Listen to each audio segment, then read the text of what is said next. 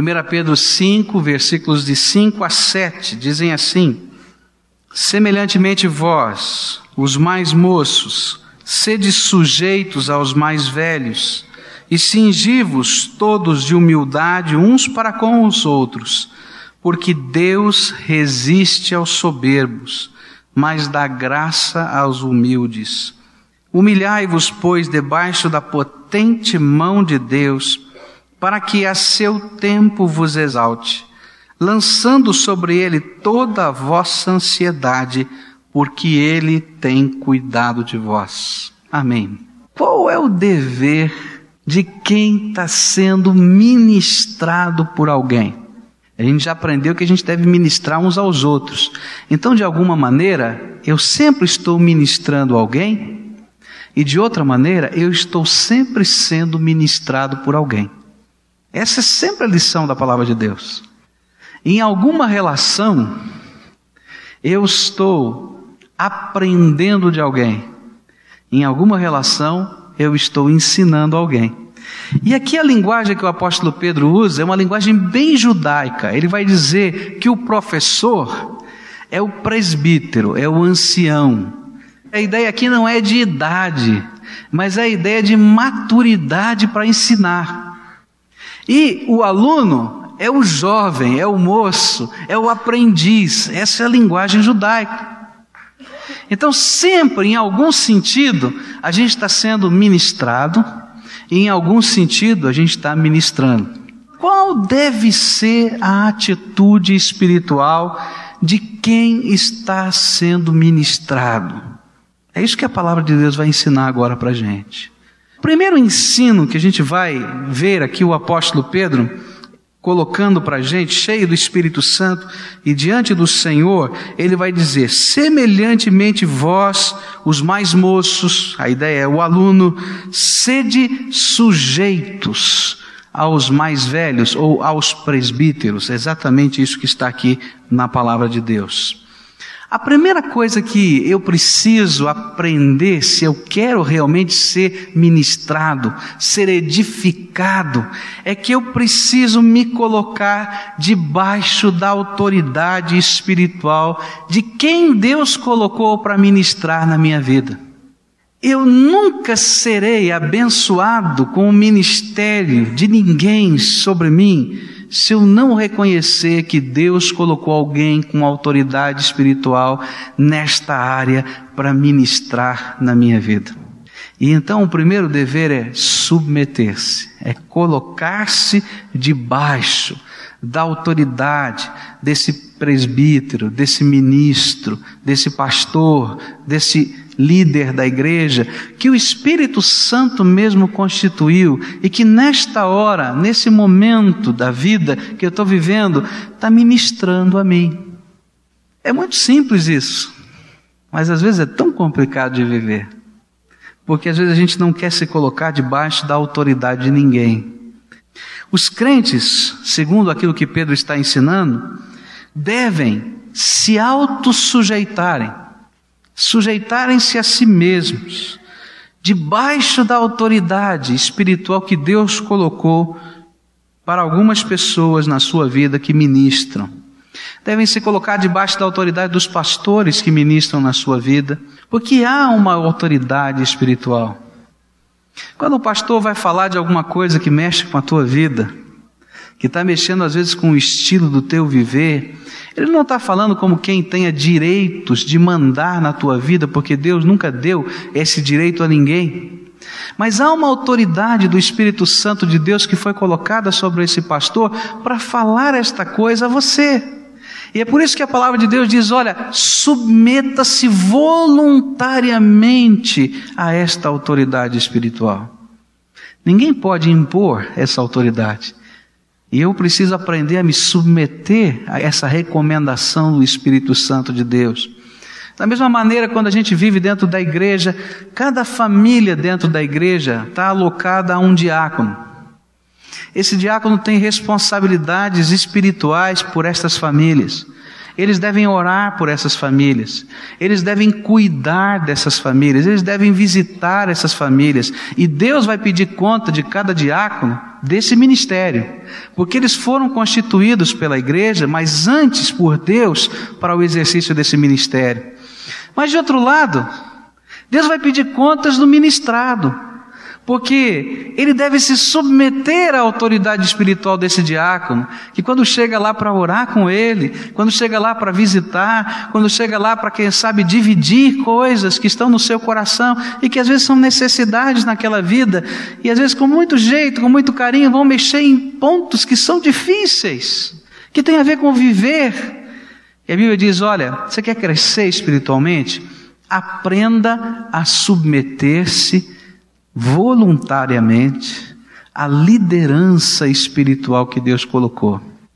Qual é o papel do liderado? Em qualquer área da vida é entender que Deus coloca autoridade espiritual, não é institucional. E que esta autoridade espiritual pode ser em qualquer área, está ministrando para a bênção na minha vida e na vida da igreja. O que eu quero dizer com isso, meus irmãos, não é que você não pode pensar, que você não pode se expressar. Não é isso, não.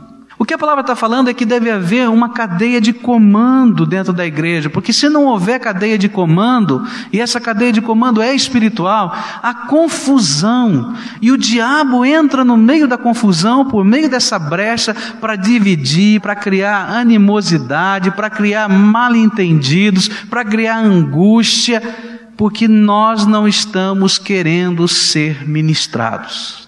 Então, se Deus coloca algum líder da igreja sobre você, em qualquer área, entenda que essa liderança, antes de ser institucional, política, ela vem da autoridade do Senhor. E eu devo me submeter para que haja bênção na vida da igreja. Agora, esse é o ensino de toda a Bíblia. Não é só o ensino de Pedro. Você abra sua Bíblia agora em 1 Tessalonicenses 5, versículos 12 e 13. Você vai passear agora comigo pela palavra de Deus. 1 Tessalonicenses 5, versículos 12 e 13. Ora, rogamos-vos, irmãos, que reconheçais os que trabalham entre vós, presidem sobre vós no Senhor e vos admoestam e que os tenhais em grande estima e amor por causa da sua obra. Tende paz entre vós. Isso é ensino da palavra. O que ele está dizendo aqui? Olha, irmão, você reconheça quem está trabalhando no reino de Deus. Esse é líder. Ele está presidindo sobre você de alguma maneira. Ele, quem sabe, esteja até admoestando a sua vida de alguma maneira. Agora, tenha essa pessoa em grande estima por causa da obra. Por causa da obra. Para que haja paz no meio do povo de Deus. Outros trechos da palavra de Deus que vão falar sobre isso é 1 Timóteo 5,17. Só escuta. Os anciãos que governam bem sejam tidos por dignos de duplicada honra, especialmente os que labutam na pregação e no ensino. Então, honra aqueles que ministram sobre a tua vida. Diz ainda Hebreus 13, 17: Obedecei a vossos guias, sendo-lhes submissos, porque velam por vossas almas, como quem há de prestar contas delas, para que o façam com alegria e não gemendo, porque isso não vos seria útil. O ensino da palavra de Deus é: coloque-se debaixo da autoridade espiritual de quem constituiu Deus como líder sobre você em alguma área. Coloque-se debaixo da autoridade espiritual. Jesus e a palavra de Deus nunca olha para a igreja como instituição, mas olha como organismo vivo, onde o Espírito Santo está gerenciando. Por isso a autoridade é espiritual e não institucional. Agora, quando eu sou insubmisso, o que, que a palavra de Deus me diz? Ela vai me dizer que essa rebeldia não é contra o líder, Deus não a vê como rebeldia contra o pastor, como contra o diácono, como contra o introdutor ou qualquer líder. Mas ele vê como insubmissão ao próprio Deus, porque eu não sou capaz de discernir a autoridade espiritual que foi dada por Deus para esta ministração. E a palavra de Deus é muito clara nisso, tem muitos textos, eu vou citar dois. Êxodo 16, 8, quando Moisés diz o seguinte ao povo que está insubmisso à liderança de Moisés: As vossas murmurações não são contra nós, mas sim contra o Senhor. E agora, 1 Samuel 8, 7 vai falar Deus falando a Samuel quando o povo vai pedir um rei. E ele vai dizer: Disse o Senhor a Samuel: Ouve a voz do povo em tudo quanto te dizem, pois não é a ti que te tem rejeitado, porém a mim, para que eu não reine sobre eles. O que a palavra de Deus vai nos dizer e vai nos ensinar que essa forma de rebeldia é rebeldia e insubmissão não ao líder, mas à autoridade da graça do Espírito que foi colocada sobre a vida da igreja. Quando eu me submeto à autoridade espiritual do outro sobre a minha vida, isso me ajuda a ver a manifestação de um Deus Todo-Poderoso no seio da igreja. Porque Deus vai pegar, às vezes, pessoas simples e vai usá-los no poder do Espírito Santo para ajudar você a crescer. Para que você entenda que não é capacidade humana, é graça de Deus. Se você quer aprender a liderar, olha para Moisés. Se quer fazer um curso de liderança, leia o livro de Números. O povo, durante aquele tempo no deserto, foi treinado por Deus a ser povo. Porque 400 anos de escravidão fizeram com que aquele povo não conhecesse no meio dele qualquer forma de governo. Ninguém achava que precisava se submeter à autoridade de ninguém. Houve uma constante rebeldia dentro desse povo, que levou 40 anos para ser quebrada. E foram 40 anos de deserto, de sofrimento para o povo aprender a ser povo. Porque o povo não queria se submeter à autoridade espiritual que Deus havia constituído naquele lugar. Mas mesmo assim, Moisés foi um líder cheio do Espírito Santo, não foi um déspota. Foi chamado por Deus e a Bíblia diz que ele foi o mais manso de todos os homens da terra.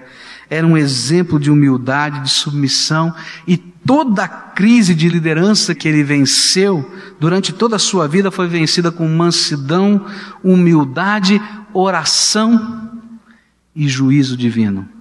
Quando eu não me submeto à autoridade espiritual de alguém, Deus tem que me ensinar de outra maneira. Tem muita gente sofrendo na vida porque não quer se submeter à autoridade espiritual das pessoas que Deus colocou para ministrar em bênção na vida delas. E Deus diz: tá bom, você quer ser rebelde? Então eu vou te ensinar de outra maneira. E Deus então ensina pela vida. Só que o ensinar pela vida machuca. Meu querido, pai, Dentro da sua casa, você, papai, você, mamãe, foi colocado como autoridade espiritual sobre a vida dos seus filhos. Eu quero dizer para vocês, filhos, que o papai e a mamãe foi colocado sobre você como autoridade espiritual para ministrar durante os anos da sua juventude, para que você aprenda a ser feliz. Agora, quando eu não me submeto à autoridade do meu pai e da minha mãe, e eu ajo com rebeldia, sabe o que vai acontecer? Deus vai ensinar essas mesmas verdades usando a vida, vai se machucar na vida, vai doer o coração, e às vezes você vai levar 10 anos, 20 anos, para aprender aquela lição que com rebeldia você rejeitou. Se você, filho, não aprender a entender que há autoridade espiritual sobre a sua vida, que existe cadeia de comando na terra, sabe o que vai acontecer? Você ser um filho rebelde, você vai ser insubmisso no seu serviço. Você vai perder o emprego, você não vai conseguir se formar nos seus estudos, porque não tem jeito da gente crescer na vida se não entender que a gente tem autoridade sobre alguns, mas que existem outros que têm autoridade sobre nós. E toda forma de rebeldia, ela não é de Deus. Não se submeter sempre vai ser desgraça. Eu não estou dizendo que você não pode ter ideias, que você não pode falar, que você não pode argumentar, mas é que existe a autoridade que Deus constitui sobre a nossa vida e essa autoridade é para a nossa bênção. A gente vive um tempo hoje, meus queridos, em que o mundo está pregando uma anarquia. Uma anarquia não institucional, uma anarquia dentro da família, uma anarquia dentro da escola, onde a gente não reconhece mais a autoridade das pessoas sobre a gente. A gente está vivendo num mundo muito egoísta, muito orgulhoso, soberbo, que tem pescoço duro, que não se curva, que não se submetem. E a única maneira que Deus tem é quebrar essa dureza de coração, de pescoço. E então a vida vai machucar muita gente. Isso é ensino da palavra de Deus que a gente precisa guardar no coração. Por isso, aceite como bênção de Deus para a sua vida os líderes, os pastores, os diáconos, os líderes dentro da igreja, os líderes dentro da família, os líderes que estão constituídos na sua empresa, porque eles são autoridade. E Deus quer que a gente entenda isso. A gente cresça diante disso e seja abençoado através disso. A segunda lição desse texto tem a ver com a primeira. Você não vai conseguir se submeter à autoridade se você não for uma pessoa humilde.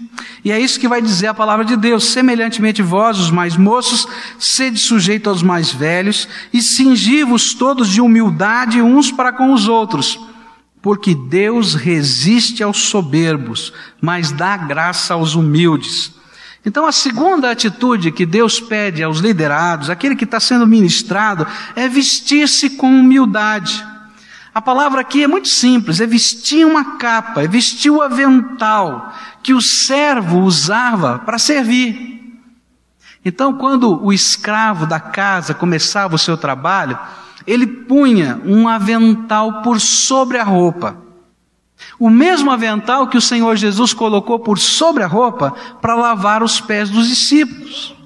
Ele está dizendo: olha, você quer aprender a viver no reino de Deus e a crescer você precisa aprender a ser ministrado. E uma das coisas que você precisa é aprender a vestir a capa da humildade. A exortação aqui não é para que a gente se sinta humilde, não é para orar por humildade, mas é agir com humildade, é ser humilde. Isso quer dizer o seguinte: eu preciso aprender a reconhecer o valor do outro, os dons do outro e submeter-me a eles. É respeitar o outro como digno do serviço em nome de Jesus, porque eu faço tudo para o Senhor. Eu faço para você, mas é em nome de Jesus, porque primeiro é para o Senhor e eu tenho que ver essa dignidade. Esse é o modelo do Senhor Jesus, que veio para habitar entre os homens, sendo Deus Todo-Poderoso, vaziou-se da sua glória, habitou entre nós para servir tomou o nosso lugar na cruz do Calvário para servir, tomou nossas dores, as nossas enfermidades e os nossos pecados para servir. E é esse o tipo de humildade que gera alegria, porque permite que as pessoas compartilhem aqui na terra do reino soberano do céu. Porque Deus nos igualou debaixo da graça. Todos nós somos igualados debaixo do pecado, diz a Bíblia. Deus encerrou a todos debaixo do pecado para usar de misericórdia para com todos. Não tem ninguém que seja maior, melhor ou superior. Existe autoridade espiritual que Deus dá em áreas diferentes, mas nós somos igualados. E eu tenho que reconhecer o outro, aquilo que Deus está fazendo na vida do outro.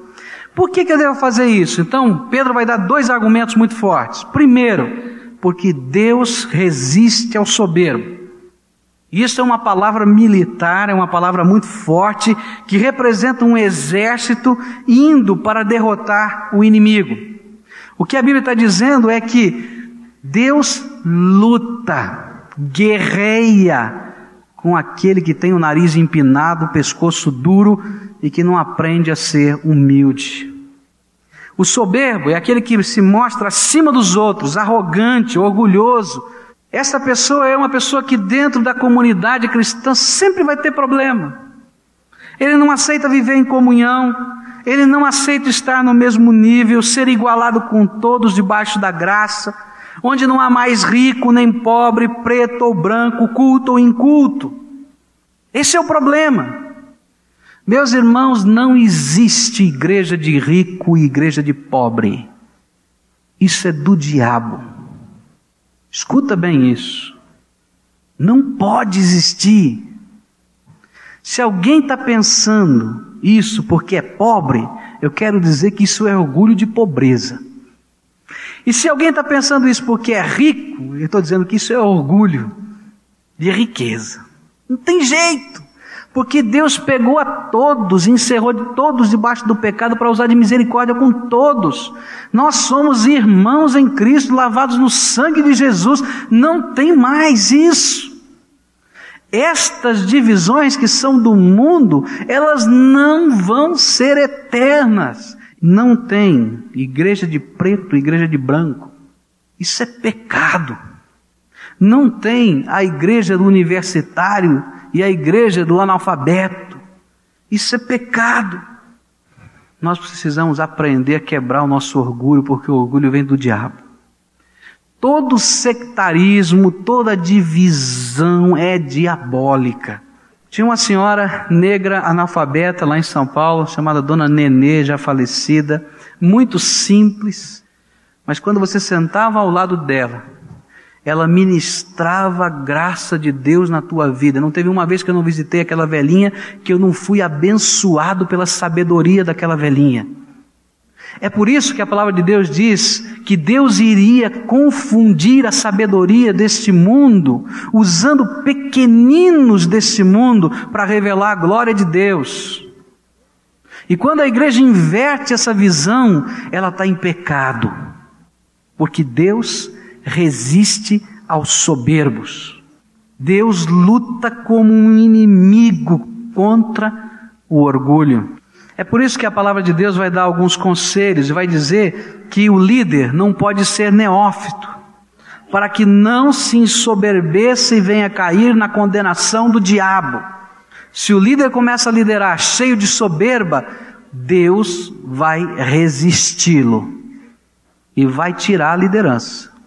Porque todo a que si mesmo se exaltar será humilhado, e aquele que a si mesmo se humilhar será exaltado, disse Jesus em Lucas 14, versículo 11. Agora, a contrapartida dessa história é que Deus dá graça a quem? Aos humildes. Você quer poder de Deus na tua vida? Quer poder? Você quer realmente unção do Espírito Santo? Então aprenda a submeter-se, a humilhar-se debaixo da poderosa mão de Deus. Ele dá graça a quem? Aos humildes. Ele dá graça aos humildes. Ele derrama favor e bênção. A boa mão do Senhor está sobre esta pessoa. O fruto do Espírito se evidenciará nesta vida o poder de Deus se manifestará, a sua oração não vai ser impedida, não, vai ser atendida, porque Deus tem prazer de confundir os sábios deste mundo usando os seus pequeninos. Deus tem prazer de fazer isso. Sabe por quê? Uma das grandes tentações do diabo é dizer para a gente que a gente é muito grande é dizer para a gente que a gente é independente, que a gente pode o que a gente quiser, que a gente faz o que a gente quiser, que se você descobrir a potencialidade que você já tem, você pode fazer qualquer coisa. Meus queridos, esta sempre foi a tentação maligna. Se você ler Gênesis capítulo 3, essa foi a primeira tentação. Deus não quer que você seja quem você é. Rebele-se contra a autoridade de Deus. Coma desse fruto que você vai ser mais inteligente, mais poderoso. Agora, o que, que Jesus ensinou? Que aqueles pequeninos que, como uma criança, se submetem ao Pai. Deus honrou e derramou graça, poder, misericórdia. Eu fico imaginando um sermão do apóstolo João, porque quando a gente lê na língua grega os textos escritos por João, tem tanto erro de grego. Ele falava na linguagem, nossa, nós vai, nós vem. Agora você imagina Pedro e João diante do sinédrio, e de repente a sabedoria espiritual desses dois homens confundem o sinédrio. Foi por isso que Jesus disse que iria pegar esses pequeninos da terra derramar graça sobre eles, para confundir o mundo. Eu não quero dizer que você não pode estudar, que você não deve estudar, eu estou falando o contrário, estou dizendo que você, se já começou a estudar alguma coisa, a primeira coisa que você já aprendeu é que você não sabe nada. E no reino espiritual é a mesma coisa, você precisa aprender que você tem que se submeter debaixo da potente mão de Deus. E Ele, a seu tempo, vai exaltar a tua vida. Querido, Deus quer dar graça, mas a gente precisa aprender esses princípios do Senhor na nossa vida. Olha para o teu coração agora. Eu queria que você olhasse para a área da tua vida que tem sido mais assediada pelo maligno com orgulho. Olha para dentro dela e reconhece diante do Senhor que você tem sido soberbo nessa área. E peça, Senhor, perdão eu quero que o Senhor me ajude a ser diferente. Olha, faça isso voluntariamente, porque senão Deus vai ter que quebrar essa área na tua vida. E dói. Agora, olha para os líderes que Deus colocou sobre você. Você é capaz de reconhecer a autoridade espiritual desses líderes? E talvez o líder esteja lá dentro da tua casa, filho teu pai com quem você está brigando, a tua mãe com quem você está discutindo, filha. Deus colocou essas pessoas especiais para serem bênção na tua vida. Por isso é que a Bíblia manda a gente honrar pai e mãe, porque existe uma cadeia de comando espiritual. Talvez lá em casa precisa acertar. Esposa, a palavra de Deus diz para a gente se submeter ao marido. Porque existe uma cadeia de comando dentro da casa. E tem muitas casas que estão sofrendo porque a gente não está levando a sério a palavra de Deus. O teu marido foi colocado para ser bênção sobre a tua vida e para ministrar com autoridade espiritual sobre você. Você dizer, mas meu marido não é crente. Mas mesmo assim, naquela posição, ele tem a autoridade que veio de Deus para ministrar na casa. Eu não estou querendo dizer que você não possa pensar, mulher, que você não possa falar, mas é reconhecer que existe uma cadeia de comando. Olha para a tua vida. Porque quando a gente aprende esses princípios e se sujeita um ao outro, no temor do Senhor, a bênção. A bênção de Deus. Senão, Deus tem que resistir à nossa soberba. Senhor Jesus, eu sei que nesta hora tu estás ouvindo a oração do teu povo. Eu sei, Senhor, que todos nós, de alguma maneira, fomos alcançados por essa tua palavra. Porque realmente o inimigo insufla dentro de nós a vaidade. A vaidade em qualquer área da vida, às vezes até na área profissional, Senhor. Senhor, nesta hora nós queremos nos render a Ti e dizer: Senhor, eu quero aprender a vestir a capa da humildade, a descobrir que tudo que tenho, que sou e se fiz alguma coisa, foi por causa da infinita graça de Deus sobre mim. Senhor, eu quero também te pedir que tu nos ajudes a nos submetermos debaixo da autoridade daqueles que ministram para a bênção na nossa vida. Ó Senhor, dentro da igreja ou no contexto da vida.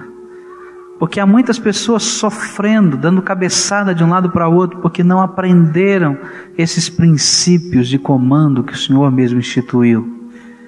E eu quero te pedir, Senhor, que tu nos ajudes nesta hora, que tu abras a nossa mente, que tu abras os nossos olhos, e que nós, Senhor, possamos aprender a depender de um Deus Todo-Poderoso. Que mesmo que estejamos em luta, mas diante do Senhor, o Senhor pode intervir com poder sobre a nossa vida. Nós cremos num Deus sobrenatural que age a despeito dos esquemas humanos, que por isso pode confundir a sabedoria desse mundo usando pequeninos. Eu quero ser um pequenino, Senhor, no teu reino.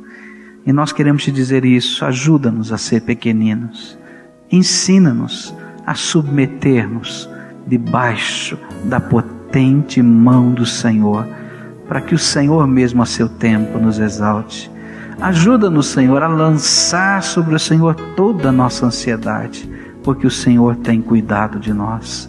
É no nome de Jesus que oramos. Amém, Senhor.